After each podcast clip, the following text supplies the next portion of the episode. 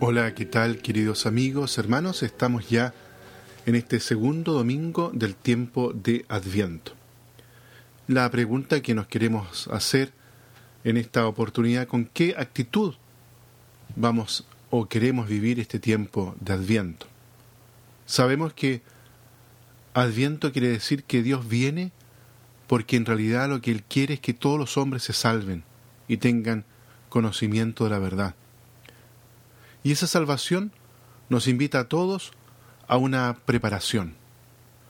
Si el Señor ha venido para regalarnos su comunión, su amistad, su salvación, nosotros debemos reconocer que nos hemos alejado de su presencia y debemos volver nuestros ojos hacia Él. Por eso, una de las actitudes propias de este tiempo es la conversión. Y esta fue también una nota, un signo característico de la predicación de Juan Bautista. Ya en esta segunda semana la liturgia nos invita a reflexionar con la exhortación del profeta de Juan Bautista. Preparen el camino, Jesús llega. Sabemos que Juan Bautista y María son los grandes ejemplos de una espiritualidad como nos lo pide Adviento. Si ponemos nuestra mirada en Juan Bautista, nos damos cuenta que está ante nosotros exigiendo y dando testimonio, ejerciendo de modo ejemplar la tarea encomendada como precursor del Salvador. Él es el que llama con toda fuerza a la conversión, a transformar nuestro modo de pensar. Quien quiera ser cristiano debe cambiar continuamente sus pensamientos.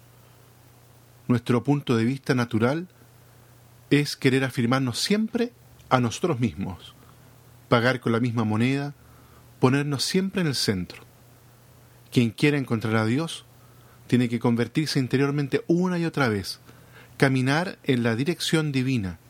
Es preciso convertirse, transformarse interiormente, vencer la ilusión de lo aparente y hacerse sensible, afinar el oído y el espíritu para percibir lo verdadero. El llamado al bautista a la conversión es un dar una nueva dirección a nuestra mente, disponerla para percibir la presencia de Dios en el mundo, cambiar nuestro modo de pensar, considerar que Dios será presente en el mundo, en medio nuestro y por nosotros. Ni siquiera Juan el Bautista fue ajeno al difícil acontecimiento de transformar su pensamiento, es decir, de convertirse. Prefigurando a este profeta del Cordero de Dios está el profeta Isaías. En su palabra resuena el eco de la gran esperanza que confortará al pueblo elegido en tiempos difíciles y trascendentales. En su actitud y sus palabras se manifiesta la espera, la venida del Rey Mesías. Isaías anuncia una esperanza para todos los tiempos. En nuestro tiempo conviene mirar la figura de Isaías y escuchar su mensaje que nos dice que no todo está perdido, porque el Dios fiel en quien creemos no abandona nunca a su pueblo, sino por el contrario le da la salvación. Y eso se ve reflejado en la primera lectura de todos estos domingos del Adviento. Isaías anuncia y proclama la promesa de salvación, y el Evangelio cumple con esa promesa a través de Juan el Bautista y de la Virgen María. Por esta razón, es necesaria una preparación interior, es necesaria la conversión. La conversión, sabemos, es un ejercicio permanente en la vida del cristiano. Para iniciar justamente este camino, o mejor dicho, este regreso al camino movido por la conversión, Queremos buscar aquellos anhelos, aquellas motivaciones profundas que están ya puestas en nuestro corazón y que nos invitan justamente a caminar tras la huella del Señor. Los quiero invitar a que después de esta pequeña reflexión podamos ahora mirar con mayor detención el Evangelio para este día domingo en este podcast El oyente de la palabra.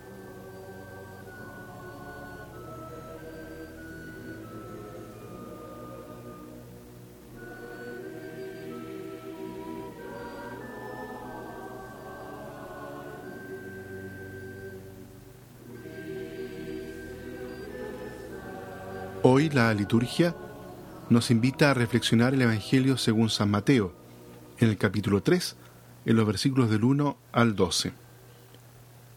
La predicación del Bautista, con su fuerte invitación a la conversión y a la penitencia, es para todos los evangelistas quien introduce la predicación de Jesús.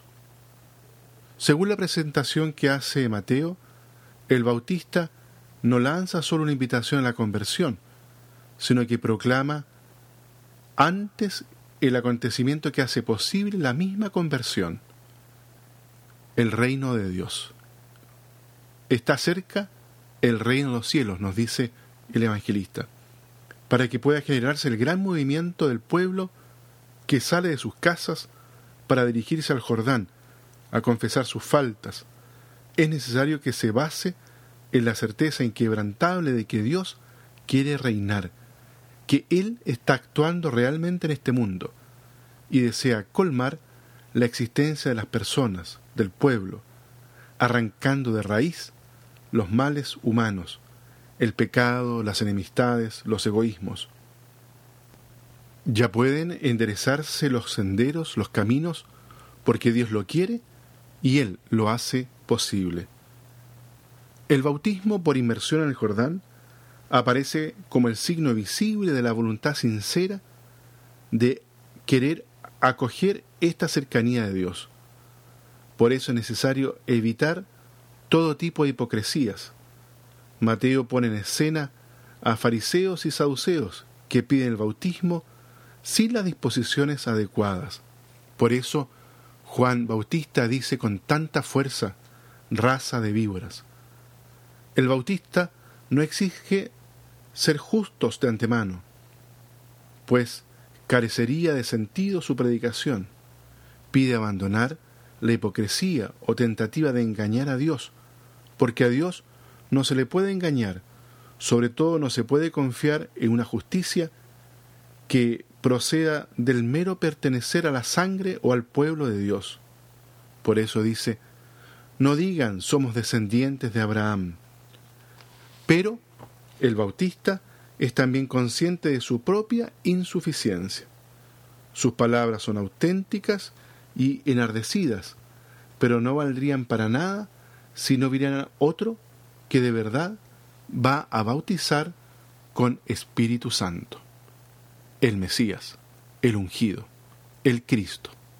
Muy bien, queridos amigos, hermanos, Dejamos hasta aquí la reflexión de este día domingo, el segundo del tiempo de Adviento. Que Dios los bendiga a todos y a cada uno, y que la Santísima Virgen María los siga acompañando en este tiempo de espera y de anhelo.